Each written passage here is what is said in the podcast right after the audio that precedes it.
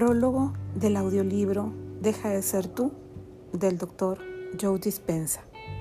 Tu cerebro participa en todo cuanto haces, incluyendo lo que piensas, lo que sientes, lo que realizas y lo bien que te llevas con los demás.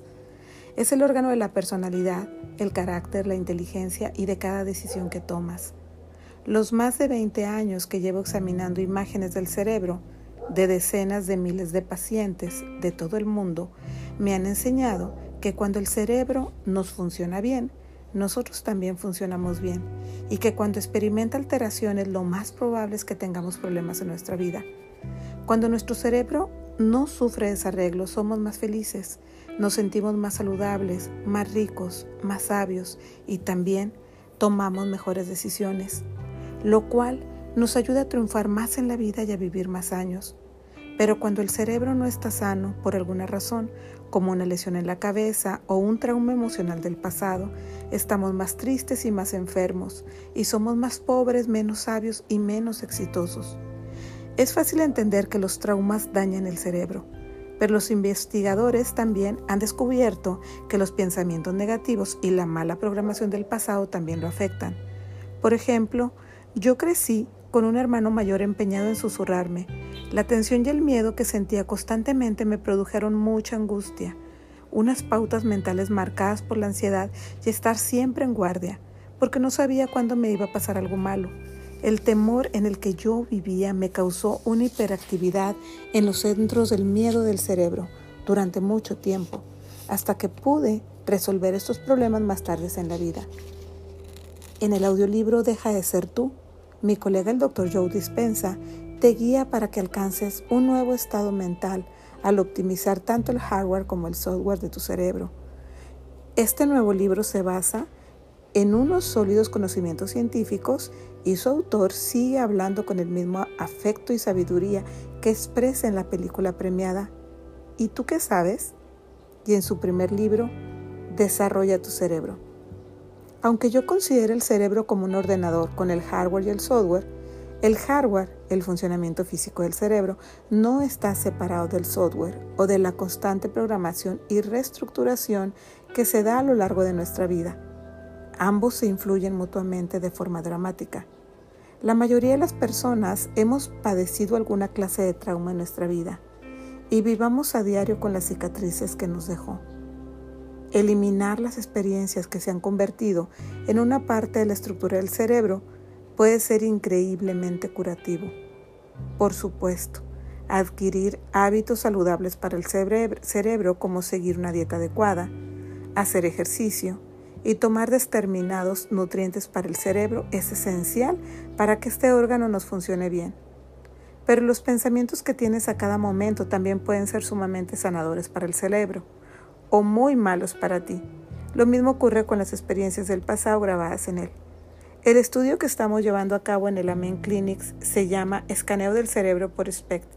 La SPECT o tomografía computarizada por emisión de fotón simple es una técnica de la medicina nuclear que permite observar la circulación sanguínea y los patrones de actividad, en distinta de las imágenes de la tomografía computarizada, también de la resonancia magnética, que examina la anatomía cerebral ya que el SPECT observa el funcionamiento del cerebro. El estudio que estamos realizando con SPECT, en este momento disponemos de más de 70.000 imágenes, nos ha proporcionado datos muy importantes sobre el cerebro, como las lesiones cerebrales pueden arruinarnos la vida, el alcohol no es sano, lo demuestran las lesiones graves que se aprecian en las imágenes del SPECT. Algunos medicamentos que solemos tomar, como los ansiolíticos comunes, no son buenos para el cerebro. Enfermedades como el Alzheimer empiezan en el cerebro décadas antes de manifestar los síntomas. Las imágenes obtenidas por el medio del SPECT también nos han enseñado que como sociedad necesitamos sentir mucho más amor y respeto por el cerebro y que dejar que nuestros hijos hagan deportes de contacto como el fútbol americano y el hockey no es una buena idea. Una de las lecciones más excitantes que he aprendido es que podemos cambiar nuestro cerebro literalmente y por lo tanto cambiar nuestra vida al adquirir hábitos saludables para él, como por ejemplo corregir nuestras creencias negativas y utilizar herramientas meditativas como las que describe el doctor Joe Dispensa. Es una serie de estudios que hemos publicado. La práctica de meditación, como la que el doctor Dispensa aconseja, aumentó considerablemente la circulación sanguínea en la corteza prefrontal, la parte más pensante del cerebro humano. Después de meditar a diario durante ocho semanas, a los sujetos de estudio la corteza prefrontal en reposo se les fortaleció. La memoria también los mejoró. Hay muchas formas de curar y optimizar el cerebro. Espero que tú también desees, como yo, desarrollar un cerebro más envidiable, que te funcione mejor. La investigación que estamos llevando a cabo con el estudio de las imágenes obtenidas mediante el escaneo del cerebro me, cambió la vida. Al poco tiempo de haber empezado el proyecto SPECT en 1991, decidí observar mi propio cerebro. En aquella época tenía 37 años. Al ver su aspecto tóxico y lleno de bultitos, supe que no estaba sano. Apenas he bebido y nunca he fumado ni consumido ninguna droga ilegal. ¿Por qué tenía entonces tan mal aspecto mi cerebro? Antes de saber lo que es importante para la salud del cerebro, tenía muchos hábitos. Comía mucha comida basura, bebía refrescos carbonatados, no dormía más de cuatro o cinco horas diarias ya acarreaba heridas emocionales del pasado sin analizar. No hacía ejercicio, me sentía siempre estresado y pesaba 15 kilos de más. Lo que no sabía es que todo esto no era bueno para mi cerebro, en absoluto. En la última imagen mi cerebro se, ve mucho más joven que 20 años atrás.